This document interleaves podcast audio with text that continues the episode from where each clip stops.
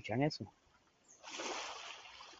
Este episodio será un episodio especial ya que estoy grabando aquí en la orilla de la playa. Bienvenidos a todos a otra edición más de Hablando Acelerables. Habla Ilecel. Y pues sí, hoy es lunes y aún estoy aquí en la playita disfrutando. Pero vamos a arrancar rápidamente con las noticias calientes que les tenemos para hoy. Esta semana ya semana de carrera. Eh, el fin de semana se verá la carrera en Portugal y hay muchas cositas pendientes en esta semana porque una de ellas es que se debe estar decidiendo ya esta semana. De hecho, en las próximas 24 horas, de 24 a 48 horas, deben estar anunciando por fin o oficializando lo que serán las sprint races eh, para la Fórmula 1, donde se estarán viendo en, en, el circuito de Brasil, Monza y Silverstone. Eh, se supone que debe haber una votación.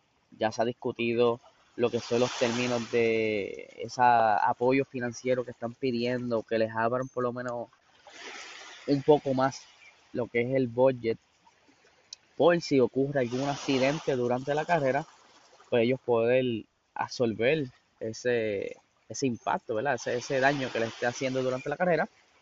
Y para los que no sepan qué es Sprint Races, ese es un sistema de cualificatoria que quieren hacer la Fórmula 1.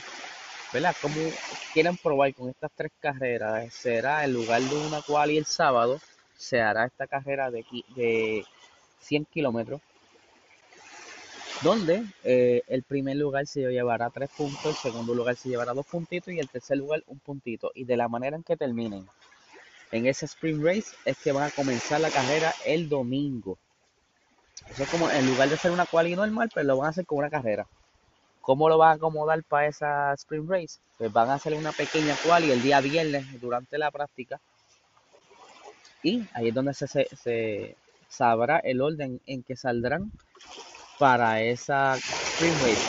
Pero, ¿qué sucede? Ya eh, entiendo que todos los equipos están de, eh, ya dieron sus votos, pero que entonces falta todavía que se unan este, los otros miembros de la FIA y de los 30 miembros, por lo menos mínimo 28 tienen que estar de acuerdo para entonces, eso es lo que llaman una supermayoría, para poder aprobar esta, esta nueva estrategia que quiere tomar la Fórmula 1. Pero entonces eso se estará viendo ya en menos nada mientras estamos hablando deben estar ya en una de las primeras reuniones. Hoy hay una reunión, eh, quizás mañana ya deben estar anunciando. Y pues eso es lo que se próximamente. Como les dije en otros episodios y en los diferentes box talks, no me atrae la, idea, pero aún así la quiero ver, a ver cómo funciona y ver qué dinámica trae, cómo, cómo entonces me, me motiva o no me motiva. Por otra parte, Daniel Ricciardo está últimamente siendo abordado por los reporteros. Le están cuestionando sobre su performance en pista en cuanto en ese nuevo McLaren. Y pues por la manera que Daniel Ricciardo está contestando, pues yo siento que ya está como un poquito altito de lo que estén preguntando eso. Pero tú sabes cómo es Daniel Ricciardo, que él es bien funny, sarcástico de cierta manera, pero contesta bien. Y recientemente le estaban preguntando si él había eh, subestimado el tiempo en que le iba a tomar adaptarse a McLaren, pero él dice que no, porque él ya había vivido esto antes, cuando se mudó de Red Bull a Renault, y que es cuestión de, varias carreras más eh, para poder familiarizarse con ese McLaren. Obviamente McLaren es mucho mejor carro que, el de Renault y pues quizás por eso le cuesta. Y él dice que, que eso es cuestión de tiempo, que cuando un momento dado, cuando esté quizás en la carrera número 7, va a estar viendo videos de la carrera número 2 y se ría y se vacila el mismo. Porque es cuestión de tiempo. Pero él dice que sí, que está loco por estar más rápido y poder dar la batalla al frente. Que estar quizás a la par de, su compañero Lando Norris, que es lo que se espera. Que por lo menos estén esos dos ahí va, eh, recogiendo todos esos puntos para McLaren y poder quizás por lo menos terminar tercero en el campeonato de constructores que eso les vendría súper bien a McLaren, son buen dinero, todos son buenos puntos, puede que lleguen más auspiciadores o mejores auspiciadores, se vayan auspiciadores que no estén dejando mucho dinero, vengan mejores auspiciadores y entonces quizás podamos ver cómo McLaren sale de esa, de esa ceniza y quizás los veamos ganar el campeonato como fue en el pasado. Que, o sea, McLaren ha ganado campeonato y, y pues hace falta, porque sería súper excelente para nosotros verlo eh, aplastando a Mercedes o quizá pasándole por el lado a Red Bull. Eso va a estar bien interesante. Y para finalizar, Fernando Alonso está bien sorprendido de la manera en que trabaja su compañero Esteban Ocon.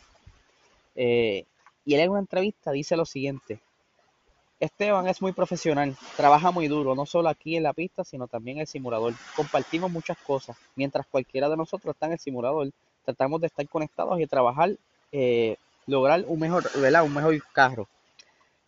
Sé que pone mucha dedicación en el tiempo. Es bueno para ambos pilotos cuando tienes un compañero de equipo que trabaja muy duro, así que lo está haciendo.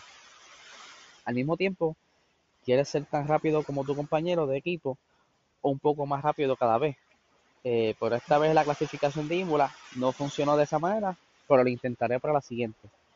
Fernando Alonso, a pesar de que es tremendo piloto, no cualquiera se adapta a correr en cualquier categoría muy rápido. Sabemos que él corrió Indy, él corrió Le Mans y pues el Le Mans ganó. En Indy nunca pudo ganar, pero estuvo a punto de ganar. O sea que Fernando Alonso es cualquier piloto. Es cuestión de aprender más sobre el monoplaza él cuando se fue en McLaren, el monoplaza, pues el que él tenía era no era el mejor. Eh, McLaren pasó un tiempo bien feo. Y pues él se fue en ese tiempo, cuando McLaren no daba la liga y era quizás un carro muy lento, con mucha deficiencia y adaptarse quizás a un carro un poco mejor, porque tampoco Rinol es el mejor de, de la parrilla. Pero sí, es mucho mejor que el McLaren que tuvo en aquel tiempo. Y es cuestión de adaptarse. Apenas van dos carreras y eh, Alonso no es el único. Carlos Sainz también está teniendo sus problemitas, pero es normal en estos tiempos porque lleva eh, ellos, uno, Fernando Alonso estuvo mucho tiempo fuera. Eh, Ricciardo estuvo casi tres temporadas en Renault, al igual que Carlos Sainz. Y pues se, acostumbran y, aunque nosotros los veamos iguales en la, en la televisión, no son iguales. Tienen sus peculiaridades y pues ellos sabrán cómo, cómo adaptarse a ese monoplaza. Así que nada, eh, les deseo una excelente semana y que tengan un buen día.